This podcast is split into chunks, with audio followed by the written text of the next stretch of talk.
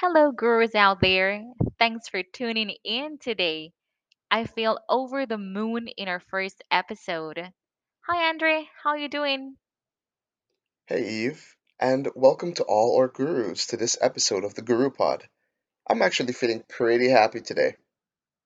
Well, I'm glad to hear you're feeling that way because we're going to talk about happiness at work. What are you feeling happy about today, Andre? I'm feeling really happy about our very first episode of the Guru Pod, and of course, talking about happiness at work and how we can get there. That's great because I consider that happiness is something we create, not something to achieve. To our listeners, if you're feeling low or demotivated, stay with us through this episode because this one's for you. But now talking about happiness at work, Andre, tell me, what makes you feel joy at work? Hmm, that's a good question. I think feeling fulfilled, having a purpose, and being engaged. With a wide range of complex tasks that we have to do at work today, It is essential that we extract true happiness from the work that we devote ourselves to every single day. Happy employees are compulsory to a growing business. So, how about you, Eve? What brings you the most happiness? Well, I have to say, Payday! payday. totally.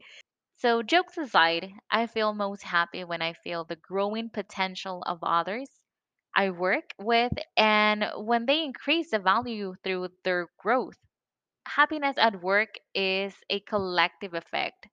I have always thought we rise by lifting others. I also want to add that happiness is an emotional state characterized by feelings of joy, satisfaction, content, and fulfillment. While happiness has many different definitions, it is often described as involving positive emotions and a life satisfaction. Happiness is generally linked to experiencing more positive feelings than a negative.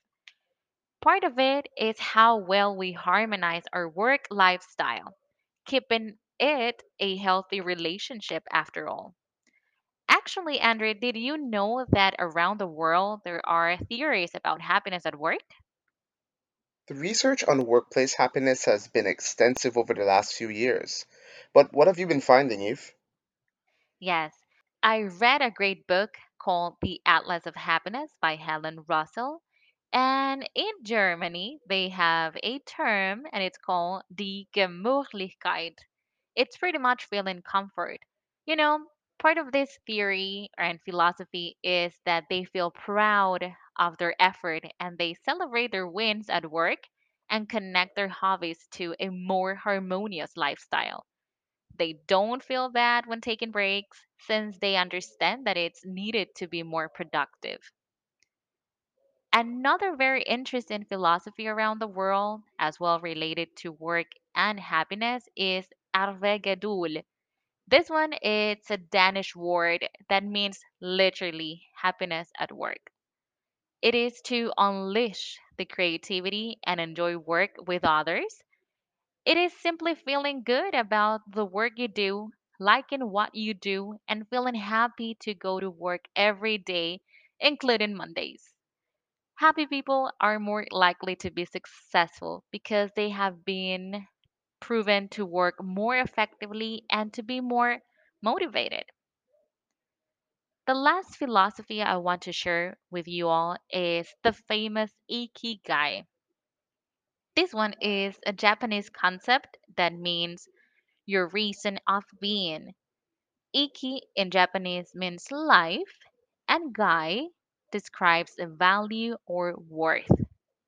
Your ikigai is your life purpose or your bliss. It's what brings you joy and inspires you to get out of bed every day. Awesome, right? So, why don't we adopt a term that for us gurus that means happiness at work Or why don't we make it part of our culture? Very nice. Our gurus listening would have a lot of fun coming up with their own special term that embodies their personal happiness at work. Oh, I'm sure they would. Definitely. I think after hearing how these philosophies have positively impacted so many people, an important question to ask is why are so many people still unhappy at work? The concept of happiness at work was not there a few decades ago, and there is a reason for that. In the past few years, we've seen drastic changes in the industrial sector, and we now have some positions that never existed 20 or 30 years ago. Who could have thought that designations like social media manager or SEO expert, chief happiness officer, or even motivational coach and speaker would actually exist? And these things, these positions, didn't exist in the 40s and the 50s. The research has been showing us time and again that employees lapse in their level of happiness based on the perceptions they have of their job and their overall purpose. When employees don't feel like they are part of a family, they are deprived of the feeling of engagement. They can make themselves happy when they achieve a goal or meet a deadline. This then can lead some employees to procrastinate, skip out on work, or worse, simply leave. So, what do you think, Eve? Why are there so many people who are unhappy, who are not finding that fulfillment and happiness at their job? I strongly believe that we forget that we are the ones responsible for our own happiness, not others. Also, because we forget about a work life harmony, as mentioned before, and we don't prioritize us. Lastly, because we feel overwhelmed and we don't find clarity. Instead, sometimes we complain or make excuses. That is very true, Eve.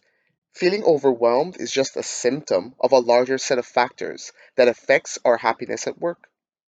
Prioritizing our work health is at the top of the list of ways we can start to be happy at work, regardless of the jobs that we're given. Have you ever felt this way in, in any job that you've ever been before? Have you ever felt that unhappiness? Yes, I have to say that that was not an easy experience, but it made me learn that feeling stuck or feeling that fear of taking a different way is the biggest reason why we stayed in misaligned places, relationships, or jobs. Instead of fearing failure, can you recognize that missing the mark or experiencing an unsuccessful attempt at something is not a failure, but instead an opportunity for you to gain intel on what works and what doesn't, so you can pivot and try again? Everything can change, and the power to make that change is in your hands. What about you, Andre? I totally agree, Eve. And yes, I've been in a position where I felt unhappy at work before. But when I started finding purpose in the things I did every day, I started to see my happiness manifest itself. The power to make the change is in our hands, and the true power comes in finding purpose in the work that we do, within our control. So, what can we do to make the journey to workplace happiness a reality? We would like to share with you 12 steps to happiness at work. And I know we know this already. I know you have heard it perhaps, but the question is why don't we do it? That's a good question, Eve. And I think some of our answers can be found in the steps that we can take to find happiness. One of the first steps we want to take is being thankful. Thank someone and be appreciative toward your colleagues every single day. Next, take experiences. Go try new things. Try stuff out and be open at work, especially when it comes to learning new things.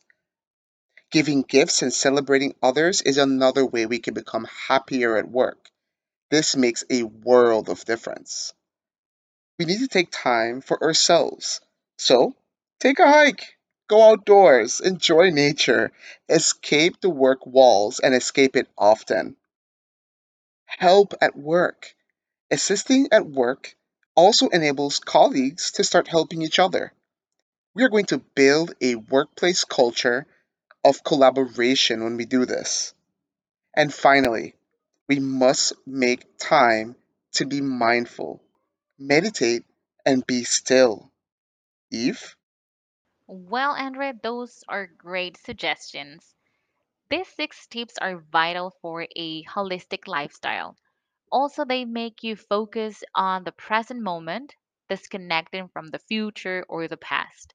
So, I have six more. The seventh is eat. Besides, though, who doesn't love to eat good food or the food they love? Find balance in your life. There's no good food or bad food, but it's about you giving what your body loves. The eighth one is socialize. Socializing at work and building those relationships will make it easier to work with your colleagues.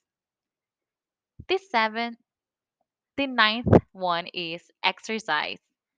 Exercise stimulates the brain and the body to make your workflow much easier. Taking care of your body is vital. The tenth is aim. Aim for goals, challenges. Get out of your comfort zone and find purpose in the work you do every day. Learn new things, new skills from the new era that will make you evolve and expand. The number 11th is rest. Sleep sufficiently. Having a good night rest is all part of taking care of your body and mind. Taking time to sleep at your desk? Mm-mm, not recommended. And the last one, number 12, is smile. Appreciate the humor around you and engage colleagues in a fun activity. A great smile goes a long way. That is absolutely true, Eve. Happiness at work, for so many, is often elusive, but it's possible to achieve it. It goes beyond the tasks that we do every day, but who we are and the sparkle that we bring to our teams.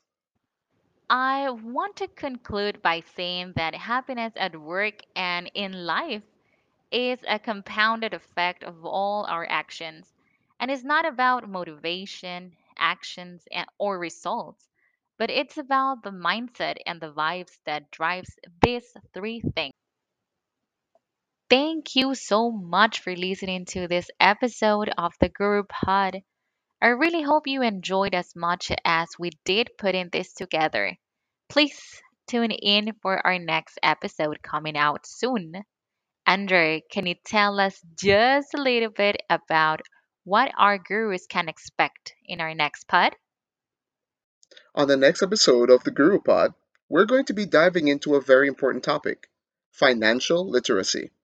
We want your participation, so head on over to www.wooclap.com slash gurupod. That's wooclap, W-O-O-C-L-A-P dot com slash gurupod. Post your questions regarding financial literacy there.